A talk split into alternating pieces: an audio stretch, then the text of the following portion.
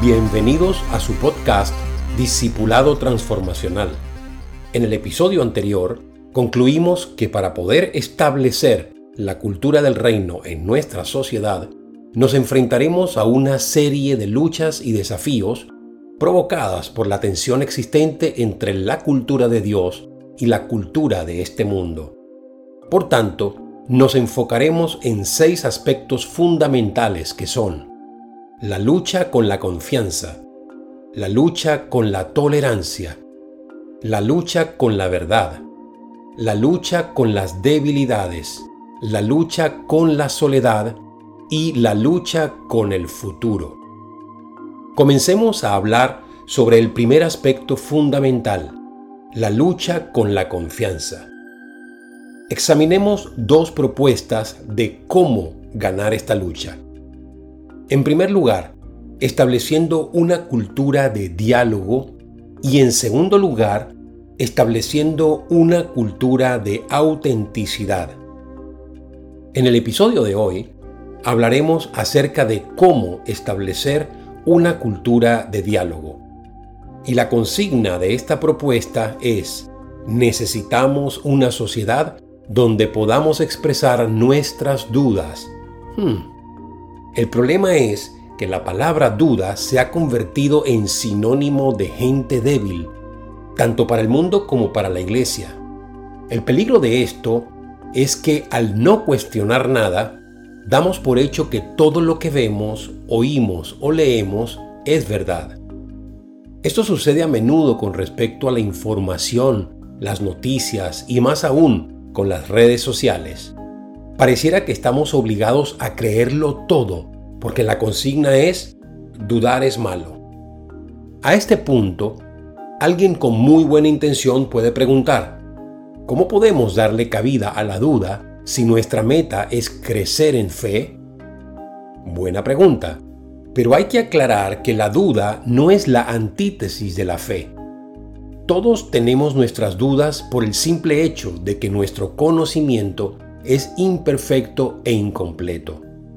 Además, hay que aclarar que aunque podemos dudar de cualquier cosa o persona, de lo único que nunca debemos dudar es de Dios y de su palabra.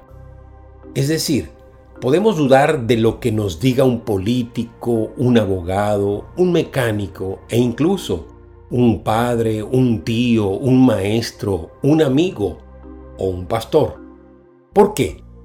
Porque todos, incluyéndonos, somos falibles.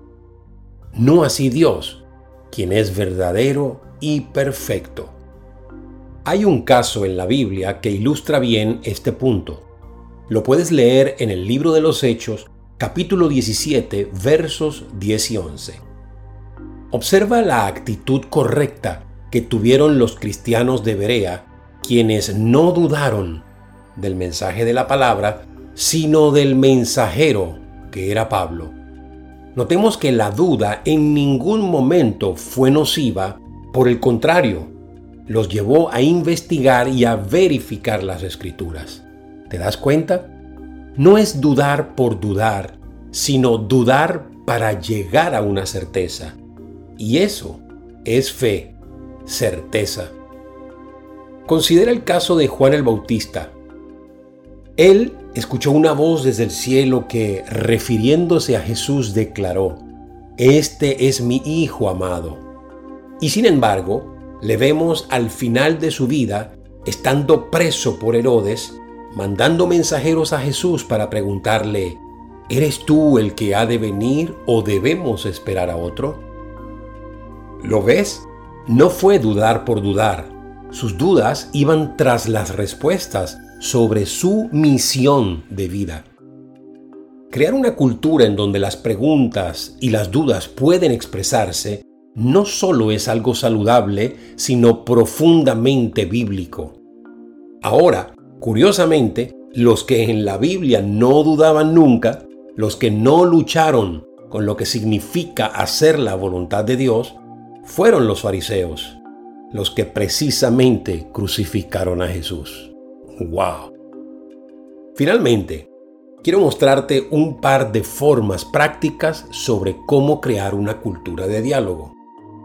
En primer lugar, crea el hábito de escuchar e interactuar con quienes dudan, haciéndoles preguntas en la misma medida que les ofreces respuestas y comenzarás a comprender sus preocupaciones, necesidades e intereses.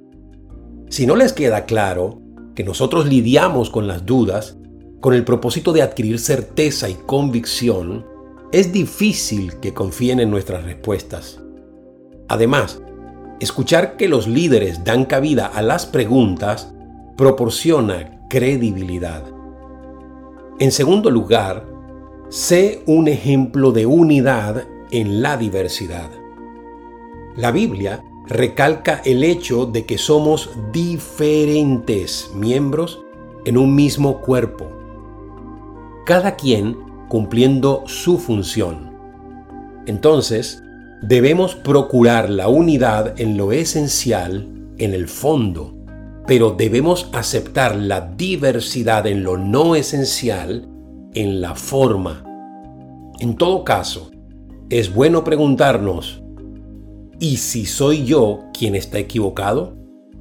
Por la razón que sea, es que así lo hacemos en mi casa, es que así me lo enseñaron en el colegio, es que así lo dijo el pastor en la iglesia, es que así lo creemos en mi denominación cristiana, es que así, es que así, es que así. ¿Te das cuenta? Una vez más, ¿y si yo soy quien está equivocado? Es tiempo de crear una cultura de diálogo. Dios te bendiga.